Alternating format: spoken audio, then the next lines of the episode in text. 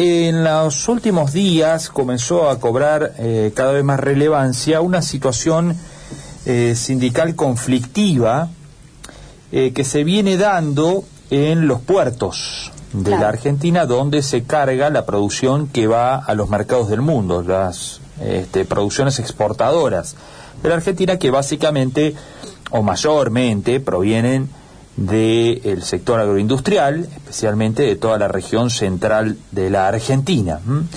En las últimas horas, entidades agroindustriales advirtieron que las medidas de fuerza que afectan a los puertos de granos en el país ya provocan perjuicios en la cadena de pagos. Esto fue lo que señalaron en las últimas horas mediante un comunicado. Las medidas adoptadas en momentos en que se encuentran desarrollando las tareas de la cosecha fina, además de afectar el normal desarrollo de la actividad agropecuaria y alterar el desenvolvimiento de todos los eslabones de la cadena agroindustrial en general, perjudican especialmente a los productores, señalaron las entidades agroindustriales. ¿Mm? La advertencia, como decíamos, fue lanzada en un comunicado que tiene una cantidad importante de entidades como la Asociación de Semilleros, las distintas bolsas de cereales del país, entre otras instituciones.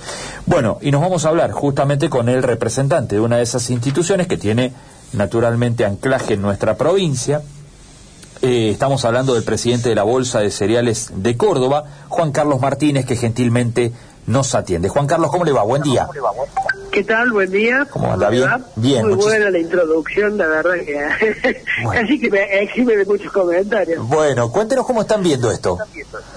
Eh, con mucha preocupación, la verdad que eh, por varias cuestiones. Una por la por la modalidad del paro.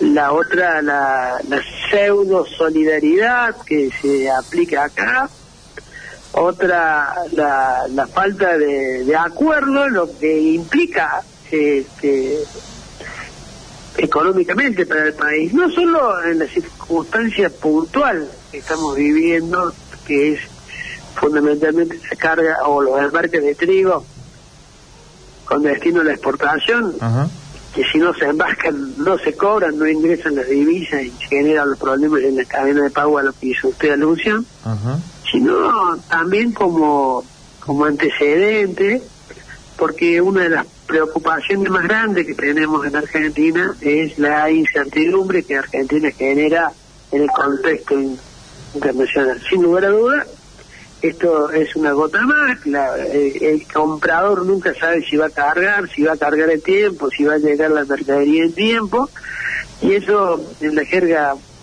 eh, habitual se dice que son eh, los, puertos argentinos son puertos sucios, le dicen, porque, bueno, porque tiene demoras, eh, se, generan demoras y, perjuicios en el momento de la carga que eh, hace que los fletes sean más caros, que la, la disponibilidad no tenga preferencia cuando hay escasez de buques la carga.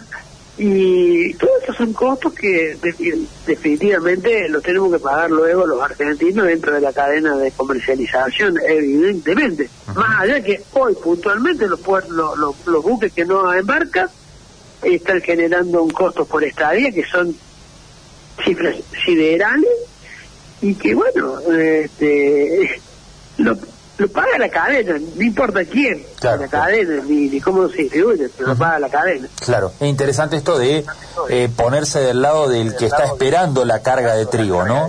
Eh, que está esperando que la Argentina le cumpla.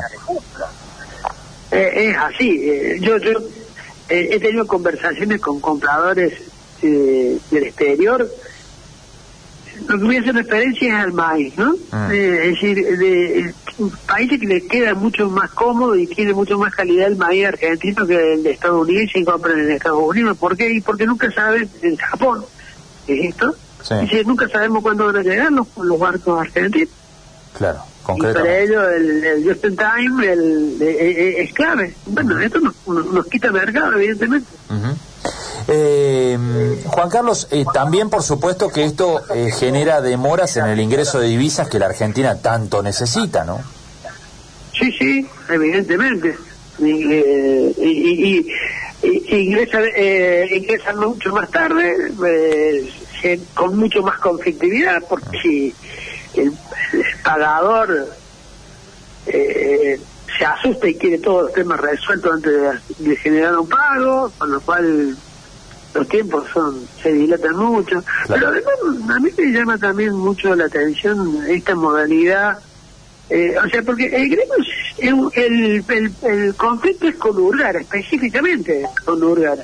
Porque, ¿qué quiere Urgara? Bueno, más allá de un incremento salarial y demás, quiere asemejar, eh, eh, que se asemejen sus condiciones laborales a la de los aceiteros. La industria aceitera siempre tiene condiciones muy ventajosas y han, negociado ahora un turno de seis horas. Aunque van a trabajar seis horas por día. Y Urgara quiere trabajar también seis horas por día, lo cual implica costos enormes para toda la actividad portuaria porque implica un turno más y, además incremento salarial con menos horas de trabajo, lo cual, bueno, son eh, pretensiones injustificadas que en el caso de Secretary lo han logrado porque es otra es un producto final y tienen una alta tecnología aplicada, pero no es la realidad de los puertos. Y entonces eh, ¿qué hacen los gremios? Se solidarizan, se solidarizan. Y paran el país, eh, paran la urbana, paran el aceitero, paran eh, eh los demostradores de algodón, paran, paran, eh, todo el mundo para, sin medir el daño, o sabiendo el daño que ocasionan para poder tener una, una posición negociadora más útil o más, más, eficaz.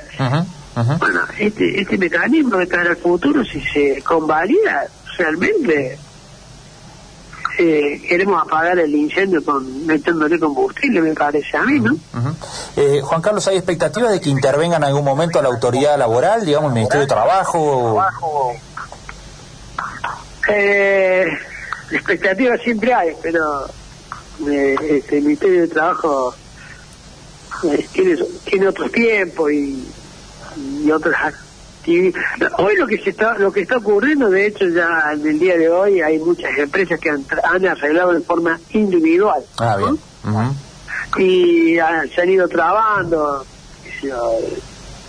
acá de Timbúy, en San Lorenzo, ADM, en Alfonso Seco, eh, en Villa Constitución, en, en Hoy, hoy se está viendo alguna luz, eh, pero a través de negociaciones directas de las empresas con los Con, el sindicato. Eh, eh, me parece bueno en el sentido que una salida, digamos, entre comillas, decorosa, porque íbamos a un conflicto con problemas legales muy serios por parte de, de, los actores, no sobre todo de los, de los gremios. Pero bueno, eh, no importa, se está saliendo de esa manera, hoy probablemente haya algún avance, esperemos que esperemos que las cosas vayan tomando su cauce, pero eh, eh, por favor, esto es una luz amarilla muy fuerte que está en el futuro.